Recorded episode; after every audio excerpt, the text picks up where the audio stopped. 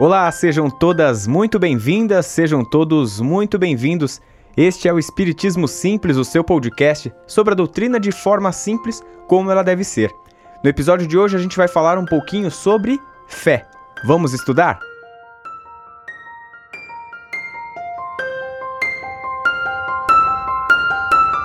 Como eu disse já na introdução, o episódio de hoje a gente vai falar um pouquinho sobre fé como que a fé é relacionada, é ligada ao espiritismo, como é que ela é tratada, se é uma fé cega, uma fé raciocinada que a gente acaba ouvindo falar e como é que isso funciona.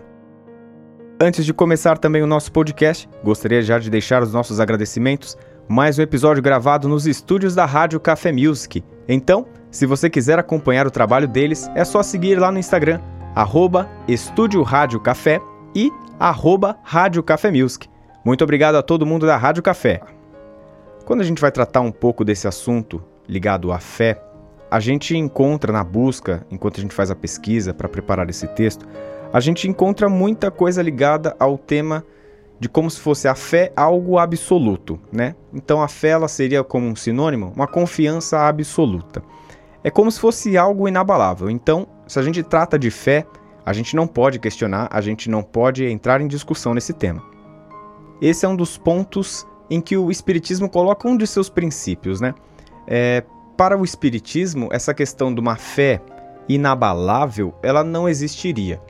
Porque o Espiritismo trata de uma fé raciocinada, então, para o espírita, ele acredita sim que, claro, é importante a gente acreditar em algo, é, que a gente tenha confiança sempre naquilo que a gente pensa, mas mais importante ainda é que a gente consiga questionar essa fé. Para a gente chegar um dia a falar que acredita em algo, antes a gente precisa saber e não apenas achar por achar. Quando a gente faz esse estudo, a gente identifica que, por exemplo, alguns teólogos eles acabam colocando a crença sim como algo que pode ser raciocinada e questionada, mas a fé não. É como se a fé fosse de fato então um dom, algo transcendental e inquestionável. Essa parte do texto eu acabei trazendo do site doutrinaespírita.com.br dando os créditos para eles também. E aí, quando a gente coloca essa ideia em confronto com o que pensa o Espiritismo, a gente busca em Kardec, que ele coloca para gente, abre aspas para Kardec, fé inabalável só o é a que pode encarar frente a frente a razão em todas as épocas da humanidade. E se a gente for trazer também Emmanuel, o mentor espiritual de Chico Xavier, ele fala: conseguir a fé é alcançar a possibilidade de não mais dizer eu creio, mas afirmar eu sei, com todos os valores da razão, tocados pela luz do sentimento. Então é muito próximo daquilo que eu estava falando agora há pouco. A gente não pode apenas acreditar porque nos disseram assim e assim, Deus quis assim. Não, gente. O Espiritismo ele traz isso pra gente. Questionar, questionar e questionar. Só assim a gente vai conseguir compreender. E quando a gente compreende, aí sim a gente pode autenticar. Eu acredito nisso por conta disso. Um dos pontos que mais encantam do Espiritismo em toda essa história é que ele utiliza a ciência e a filosofia, que são duas partes do seu tripé, junto com a religião, é, para utilizar esses pontos para a gente compreender a fé. Então, a partir da filosofia e da ciência, é realizado, de certa forma, esse estudo, até chegar a uma teoria e a gente acreditar em algo. E é aí que vem o mais bacana do Espiritismo ele não tem o propósito de ser o dono da verdade. Assim como uma ciência, é, ela está sempre em construção, como se fosse num, num método científico de fato. A ciência nunca vai se fechar, ela sempre é um processo de aprendizado, uma linha de raciocínio. E é assim que o Espiritismo pensa, a fé também. Como a gente vai comprovar isso? Kardec diz: se um dia a ciência provar que o Espiritismo está enganado, fique com a ciência. Isso é lindo. Tudo isso que eu falei vai acabar respondendo a pergunta da nossa querida Amélia Pesotti. Amélia é uma das nossas ouvintes e ela mandou em nosso Instagram, Espiritismo Simples, a seguinte pergunta: Por que se diz que a fé, na visão espírita, é uma fé esclarecida? Então, Amélia, é basicamente por tudo isso. É uma fé que busca o esclarecimento. Ela não quer deixar você acreditar unicamente em uma verdade. Você pode questionar. E aí, novamente, a partir do questionamento, vai se obter conhecimento e o conhecimento junto com o sentimento cria a fé. Voltando lá na Bíblia agora, em uma passagem em que muitas pessoas conhecem, talvez todo mundo que já tenha conhecimento da Bíblia vai se lembrar desse momento, é de uma cena em que uma mulher toca as vestes de Jesus e é uma frase emblemática que Jesus fala para ela que é: "Mulher, a tua fé te curou". Essa passagem ela se encontra em três livros da Bíblia, né? Tem em Mateus em 9, em Marcos 5 e em Lucas 8. Se você não conhece essa história, basicamente é uma, a história de uma mulher, né? Que ela estava há 12 anos com o seu fluxo menstrual é, desajustado, ela tinha essa dificuldade hormonal e ela fica sabendo que Jesus passava por aquela região. Com tanta fé em busca de sua cura, ela consegue vislumbrar Jesus, ela vai atrás de Jesus no meio daquela multidão e ela toca as vestes de Jesus. E quando no momento que ela toca as vestes de Jesus, Jesus fala: Mulher, levanta-te, a tua fé te curou. O que, que isso tudo significaria? A gente, nesse contexto, falando sobre fé e relacionando ao Espiritismo.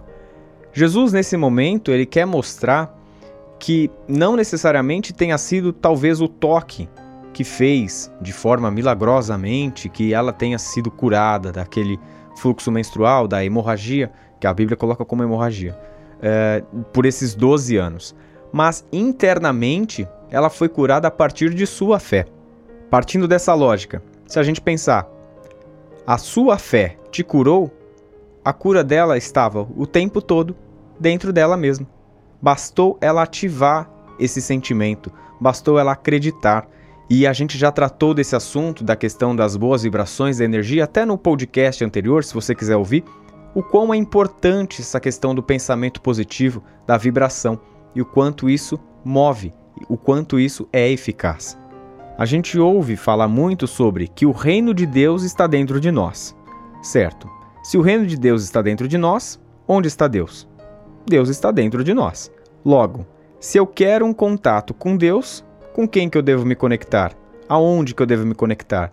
Então não tem um lugar que a gente tem que ir. Deus está dentro de nós. Se eu quero acreditar em algo, a minha fé está dentro de mim. Basta eu ir lá, tocar e ativar. Isso nos leva a crer que nós somos os arquitetos do nosso próprio destino. Se a gente busca algo, se a gente quer algo e a gente vai atrás disso, a gente precisa primeiro ativar essa fé interna. A gente precisa acreditar em nós mesmos e acreditar nessa realização. Parece um papo de coaching, né? É, é até engraçado falar disso. Mas é fato. A gente precisa iniciar conosco. O pontapé inicial para algo dar certo parte de dentro de nós. Mas aí que vem algo que não é tão de coaching. Nada contra, mas acreditar em algo é o primeiro passo sim para dar certo, mas é preciso agir. A fé é verdadeira, ela pede um movimento, ela pede ação.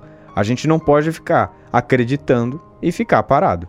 É necessário que a gente retire os obstáculos, que a gente tenha empenho e o esforço. E aí sim, com essa prática funcionando e uma mente sadia que acredita em algo, vai dar certo. Um outro ouvinte nosso, o André Luiz Fortes, arroba André Luiz Fortes, mandou pra gente assim, quando a gente abriu lá para as perguntas, sugestões, comentários. Ele falou: A fé raciocinada é a energia positiva que nos mantém firmes nos momentos mais difíceis. E é verdade. Quando a gente tem uma mente equilibrada, uma mente positiva, a gente consegue, sim, nos manter firmes quando a gente enfrenta qualquer outro problema, qualquer outra adversidade.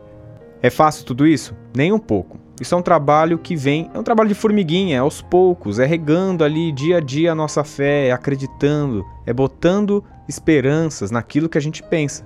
Não basta a gente pegar um dia desequilibrado espiritualmente e falar que vai dar certo algo se você nem de fato preparou seu espírito para isso, você de fato creia que aquilo vai funcionar. Mais uma de nossas ouvintes mandou aqui para a gente uma pergunta. É a Flávia Norma. O Instagram dela é norma_fla. A pergunta dela foi: Como manter a fé em momentos difíceis? E tá aí uma excelente pergunta, Flávia, porque são nesses momentos em que nossa fé é testada. Para a gente conseguir ter fé em momentos difíceis, acho que antes a gente tem que pensar num ponto mais básico. A gente precisa primeiro se tranquilizar. Porque a primeira coisa que a gente perde quando temos momentos difíceis é a tranquilidade. A gente não consegue mais ficar sereno, a gente não consegue se tranquilizar e, em consequência, a gente perde a própria fé. Primeiro passo, então: momento difícil? Vai ser complicado? Vai. Acalme o coração. Quando você conseguir acalmar o coração, respirar fundo, raciocinar o que está acontecendo, aí sim você vai buscar a sua harmonia interna e a partir daí voltar a crer, voltar a ter a sua fé da forma como ela deve ser. Não se desespere. Não adianta, somos humanos, a gente não vai conseguir ter um problema e falar, não, fé inabalável. Não. Vamos ter os problemas, mas antes, deixa passar, poeira baixou, respirou, vamos voltar a crer. Uma coisa que funciona muito bem comigo nesses momentos difíceis é lembrar da doutrina espírita. Se a gente tem a consciência de que nada é por acaso, aquela dificuldade não vai ser por acaso. A gente vai se revoltar, com certeza. Mas se a gente tiver a plena consciência de que aquilo vai ser bom de alguma maneira, a gente vai aceitar de um modo muito mais tranquilo. Este foi mais um episódio do Espiritismo Simples. Espero que tenha sido importante para vocês, que vocês tenham aprendido tanto quanto eu para falarmos aqui um pouquinho sobre a fé espírita, sobre, de um modo geral, a nossa querida fé. Recadinhos finais. Mais um agradecimento à Escola de Música Rádio Café Music. Siga o pessoal no Instagram, arroba Rádio Café Music. E também o estúdio da Rádio Café, onde eu estou aqui agora gravando, arroba Estúdio Rádio Café. Agora o momento da nossa propaganda. Se você quiser acompanhar o nosso Instagram, arroba Espiritismo Simples, lá a gente deixa esse espaço para vocês mandarem perguntas, sugestões, comentários também. É sempre muito bacana ter essa participação de vocês. Isso que enriquece o nosso podcast, que é para todo mundo. Muito obrigado por acompanhar mais um episódio. Eu sou o Bruno Sereno. Os trabalhos técnicos deste episódio foram feitos por Fernando Teixeira. E este é o Espiritismo Simples. Um beijo no coração e fiquem com Jesus.